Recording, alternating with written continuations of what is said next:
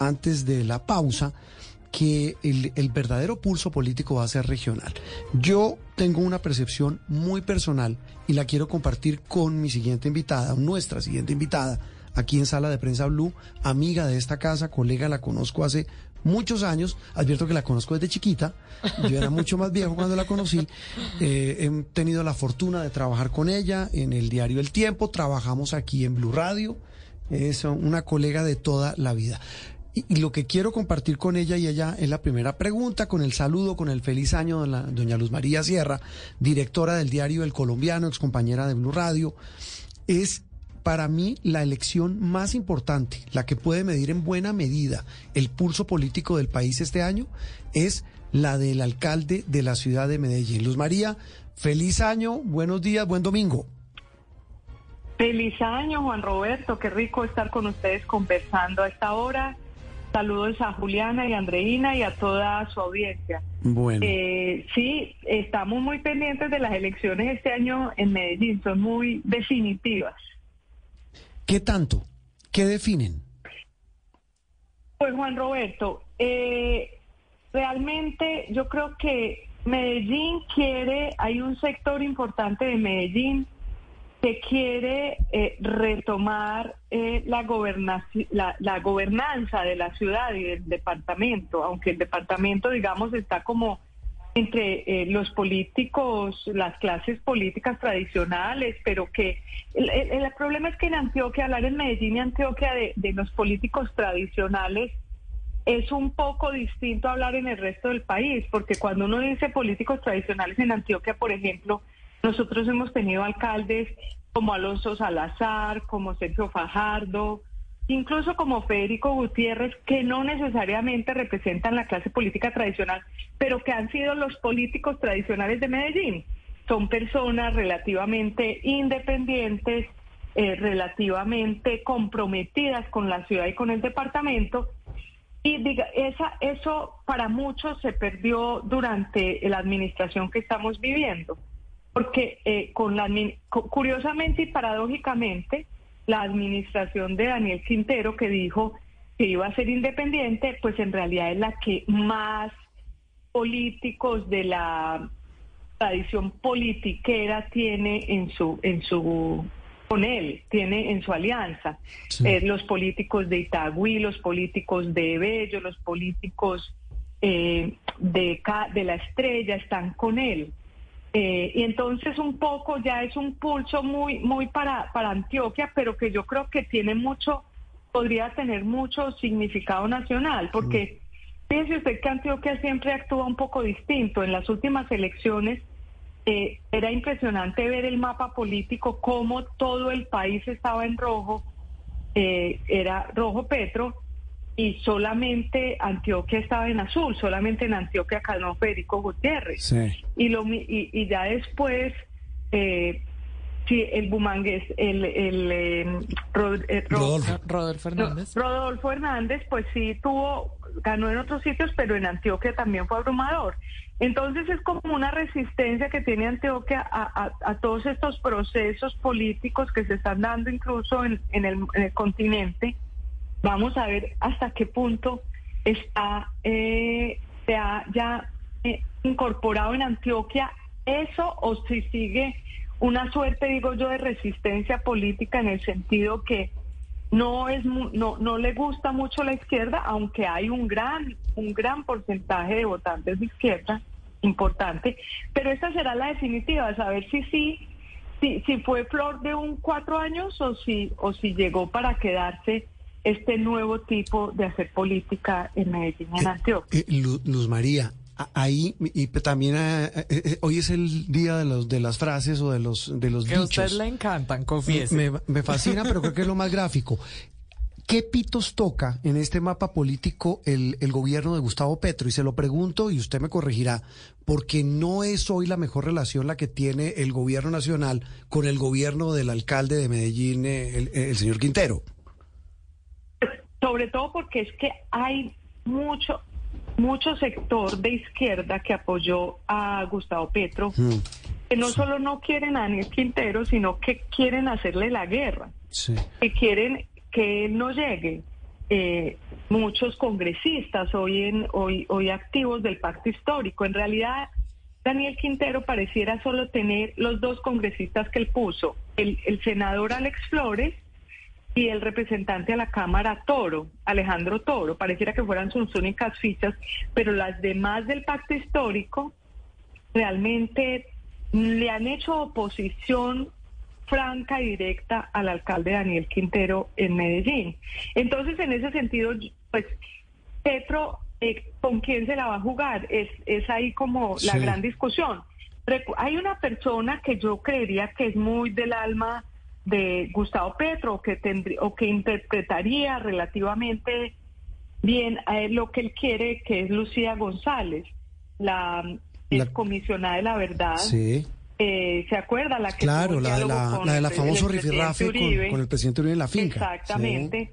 Exactamente. Ella entonces es muy antiquinterista porque recientemente sacó una carta durísima en contra del alcalde Quintero, pero es está rodeada un poco toda la izquierda, yo creo que, la apoyaría. Entonces ese es un personaje, pero también hay otro personaje que se llama Gilberto Tobón Sanín. Recuerde usted bueno, pero ese es el de... Fue casi la segunda votación del país. Fue, tuvo una votación enorme individual en el país, pero como iba en una lista cerrada, no no llegó. Él, estaba en la lista de... ¿Ese es el que acusan de, de, haberse, de haberse convertido al uribismo? Exactamente, lo que pasa es eso, como, como es realmente una figura que le puede dar la pelea, que le puede quitar a Quintero terreno, eh, entonces el quinterismo lo ha estado atacando eh, con sus bodegas, dice, ah, tildándolo de uribista. Pero, el pues, petrismo también, ¿no? No ha sido de uribista. Mm. Exacto, lo que eh, en las bodegas se juntan a veces, pero él no ha sido nunca uribista, él no, al contrario, al contrario, fíjese que usted que él compitió en el Congreso con Carlos Caicedo, en la lista de Carlos Caicedo. Eh, y pues desde el, pues podría ser también de los afectos de la izquierda.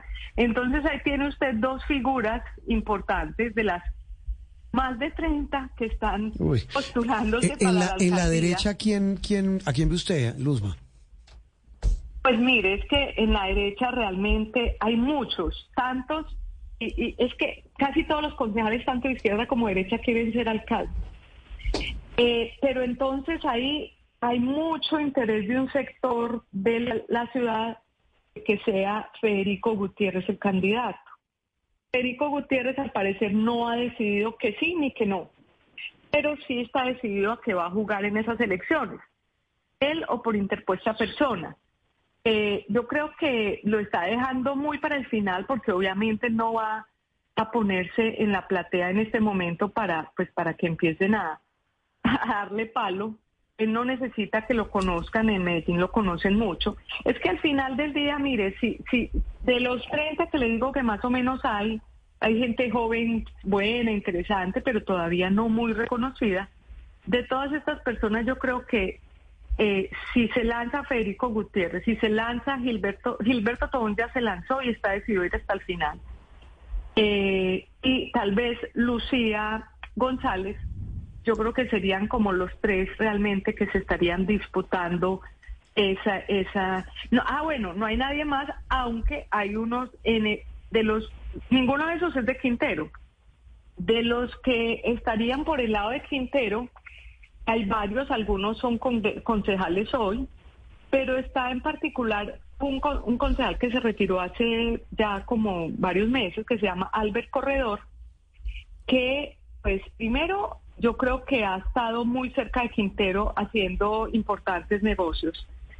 Y segundo, pues tiene tanto dinero que fíjese que en el colombiano hicimos una investigación porque estuvo empezó a hacer zancochadas como el, en la época del 16 de diciembre hasta el 24 en barrios de Medellín.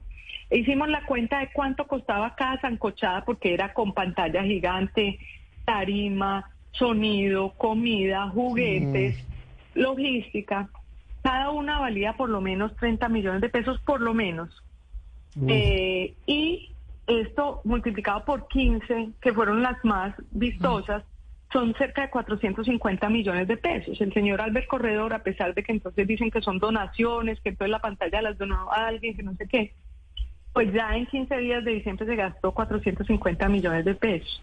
Entonces es el, yo creería que es el otro jugador que va a estar ahí. Y hablando sin, tanto conocimiento, sin que, perdóname, sin solo va a ser, sin que la gente lo conozca tanto como estos otros tres, pero con la potencia que va, puede tener eh, de recursos, pues de pronto puede lograr colarse entre los cuatro finalistas.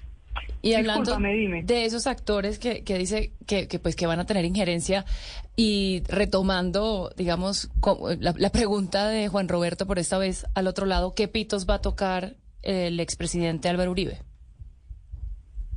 Pues mira, Álvaro Uribe ha dicho que pues, es que hay una confusión en todos lados. Todo el mundo cree que Álvaro Uribe pone el, el alcalde de Medellín. Los últimos cuatro alcaldes de Medellín, ninguno ha tenido el apoyo de Álvaro Uribe. En realidad han ganado los que no han tenido el apoyo de Álvaro Uribe. Ganó Sergio Fajardo, ganó eh, Alonso Salazar, ganó en su momento Aníbal Gaviria, tampoco lo tenía, ganó Quintero. Entonces a, Uribe como en el tema nacional, eh, aparentemente pues no le conviene meterse en el ruedo. Pero obviamente yo creo que él está moviendo moviendo un poco los hilos, pues realmente se reunió con con eh, con este señor al que lo eh, Tobón, que lo que lo que lo que lo señalan de uribista por haberse reunido con él, eh, pero en realidad era entiendo que estaban buscando él estar atento a quienes están. yo conversé con, con el candidato Tobón y me dijo que no, que simplemente era una conversación para, para ver en qué estaba, si sí se iba a lanzar, si se iba a ir hasta el final, en fin, como para tantearlo, pero que en ningún momento hizo ningún ofrecimiento, ni no le hizo ningún ofrecimiento de ser parte, porque él tampoco mm. iba a ser parte del movimiento uribista.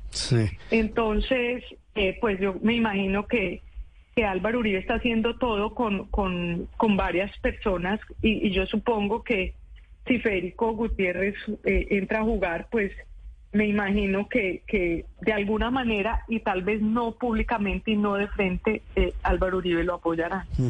Y no y nos faltaría hablar, pero si quiere lo dejamos para después, Luzma, es el, el tema de cómo se está jugando el pellejo, el futuro político del mismo alcalde eh, de cara a su eventual candidatura presidencial, que es otro es harina de otro costal, pero termina siendo, digamos, parte del mismo juego político.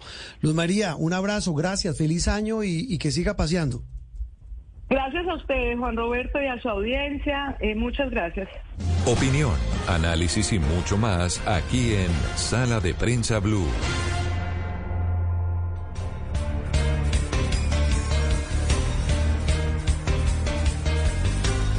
Es que realmente lo que va a pasar en Medellín va a ser absolutamente, eh, primero, interesantísimo, difícil, eh, intenso y repito, en buena medida eh, un gran pulso de lo que puede pasar en el resto de Colombia. Y para la próxima también con Luz María, de cara a lo que usted le decía de la candidatura presidencial de Daniel Quintero, también el rol eventual, por supuesto también el rol de los empresarios, que él marcó aquí una gran diferencia a lo que habían sido los gobiernos anteriores en la relación del Ejecutivo de Medellín con los empresarios. El tema de la gobernanza. Del que Exactamente, y eso también le va a jugar al candidato para las elecciones de octubre, pero a Quintero para su posible candidatura presidencial. Sí, y los pitos, eh, ¿qué pitos toca el expresidente Uribe? Seguramente, claro, como él dice, él ha tenido también reuniones y, y no se va a meter de frente, pero se va, va a ser un activo protagonista en materia política política. De Antioquia hablamos, el tiempo se nos está agotando, en este primer brochazo del 2023 de lo que viene en materia política, en materia económica.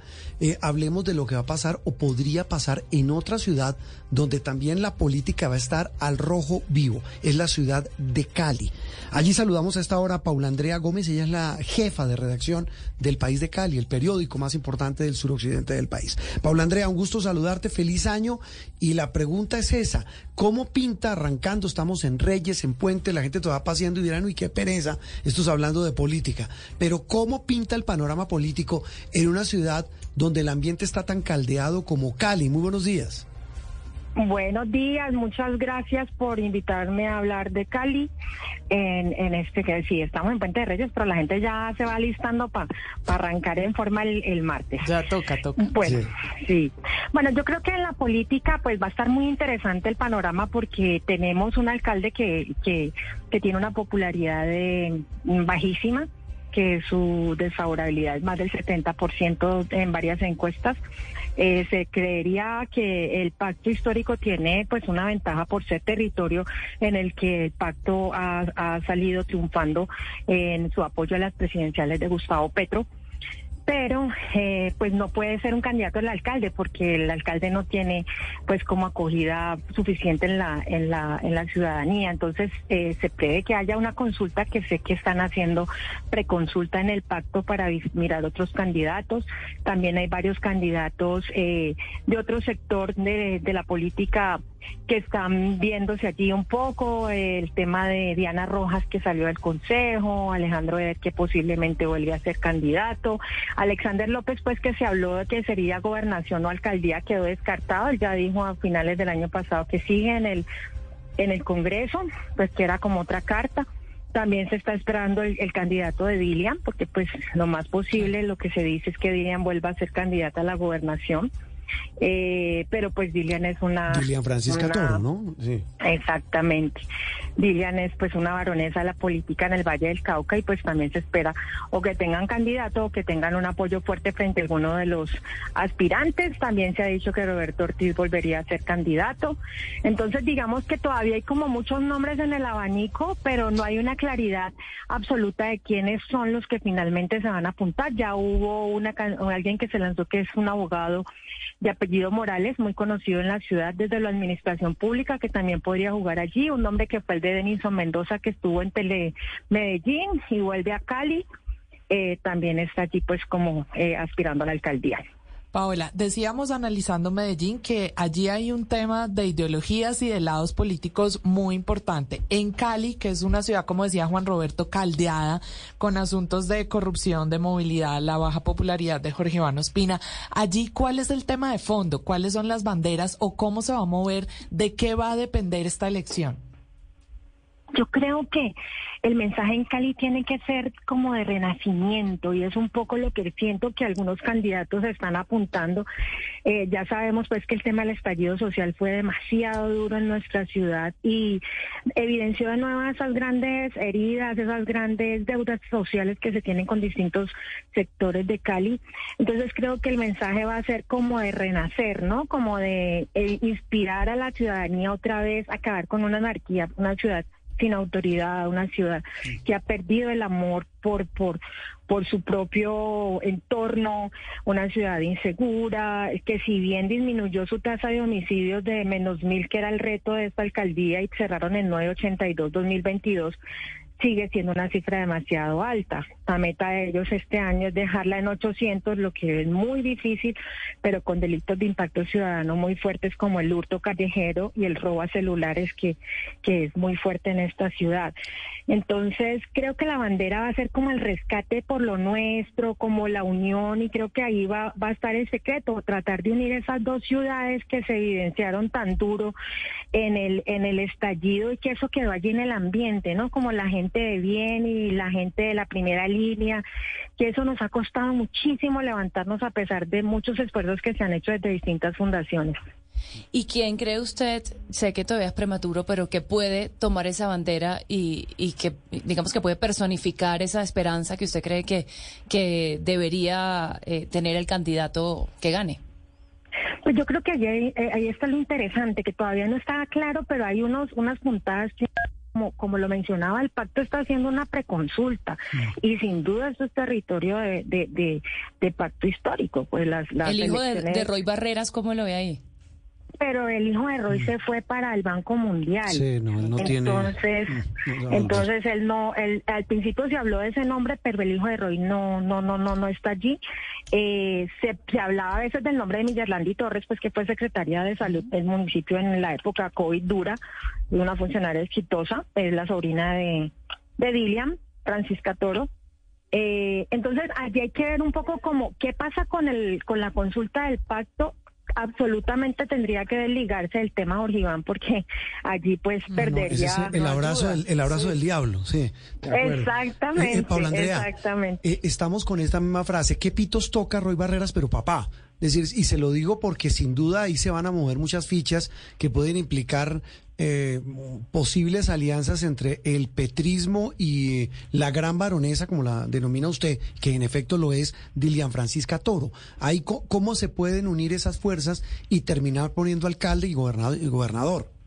Uf, esa, esa es la pregunta del millón. Y ellos son muy estratégicos, ah, sobre todo el tema de Dilian. Ellos hasta última hora esperan como cómo está la balanza y cómo se van a organizar, ¿no? Bien, y Roy ha sido sabiendo que, que siempre ha estado presente y que tiene mucha muchos funcionarios y tiene una alta representación eh, en la cota burocrática regional, pues es una persona que no ha estado como tan evidente dentro de las decisiones de alcaldía y gobernación pero que a, última hora y ya siendo presidente del Congreso y pues con todo a su favor, seguramente va a entrar a jugar también. Claro, y ahí va a ser clave, repito, las alianzas, eh, las coaliciones, como, siempre. Oiga, ¿qué es la vida? Eh, uno que incluso fue conocido a nivel nacional, el Chontico. Eso le, les mencionaba. Lo más seguro es que el Chontico Roberto Ortiz, que es concejal, por su segundo lugar en las elecciones pasadas, vuelva a ser candidato. Él, él no lo ha dicho todavía claro, es que usted lo mencionó como Roberto Ortiz y cuando uno lo escucha, pero no le dice mucho. Me da pena, sí. Sí, sí, el Chontico seguramente es candidato de nuevo. Él ha estado todo el tiempo en la oposición de la alcaldía. Mm. Eh, y pues él aspira a ser a ser candidato de, de, él aspira a ser alcalde de Cali. esta tertulia está buena, me deja hacer futurología y, con otra frase muy coloquial pélele el ojo al chontico. ahí sí como dicen, yo sé por qué se lo digo y por eso le pregunto el tema de esas alianzas entre el petrismo y el grupo político de Lian Francisca. Pélele el ojo. Ahí se va a haber movimiento enorme. ¿O cómo lo ve usted? De acuerdo, de acuerdo, eso puede ser Juan Roberto, pero lo que pasa es que la, en la alcaldía pasada no fue abierto, pero sí sí se, se, sintió que hubo un respaldo desde el uribismo a la alcaldía, a la ah, candidatura de... En política, acuérdese que no hay nada más dinámico que la política. Ah, sí, no, pero ahí tenemos a Roy. No, calcule, ese es el mejor ejemplo. Definición de dinamismo. Sí, de dinamismo, sí, un desvelado dando vueltas y Roy. Sí, pues Pablo Andrea, no, sabe que sí es lo único que sí le quería decir al margen de cálculos políticos o de estas eh, mezquindades de la política de las que inevitablemente tenemos que hablar. Eso que usted mencionaba de Cali, hombre, la llevamos en el corazón, es una ciudad que mm. queremos entrañablemente. Yo personalmente la, llevo en el corazón, tengo unos lazos eh, familiares eh, de vida con la capital del Valle del Cauca, entonces hay que estar pendientes de la ciudad y que ojalá sea lo mejor, más allá de las de los cálculos de los políticos y politiqueros, hay que sacar adelante a la ciudad de Cali y al Valle del Cauca. Eso es lo que yo digo y coincido absolutamente contigo en esa afirmación. Incluso la última columna del año eh, eh, pasado eh, la titulé la culpa la culpa es del alcalde porque realmente la alcaldía no ha sido no ha sido bien evaluada, la ciudadanía no lo ha sentido, pero también es de todos nosotros que necesitamos volver a levantar esta ciudad, ¿no? Que nos deja una bocanada de alegría enorme después de la feria, pues que siempre es tan exitosa, tanta visita, la economía se dinamiza. Sí pero necesitamos recuperar esta ciudad que, que, ha sido importante, que ha sido alegre, que ha sido cálida, pero también que necesita volver a, a sus senderos de pujanza y civismo. E, eso es lo más importante, una ciudad que no solamente llevamos en el corazón, como usted lo dice, mueve buena parte de nuestra economía, como todo el, el Valle del Cauca. Pablo Andrea, feliz año, un abrazo.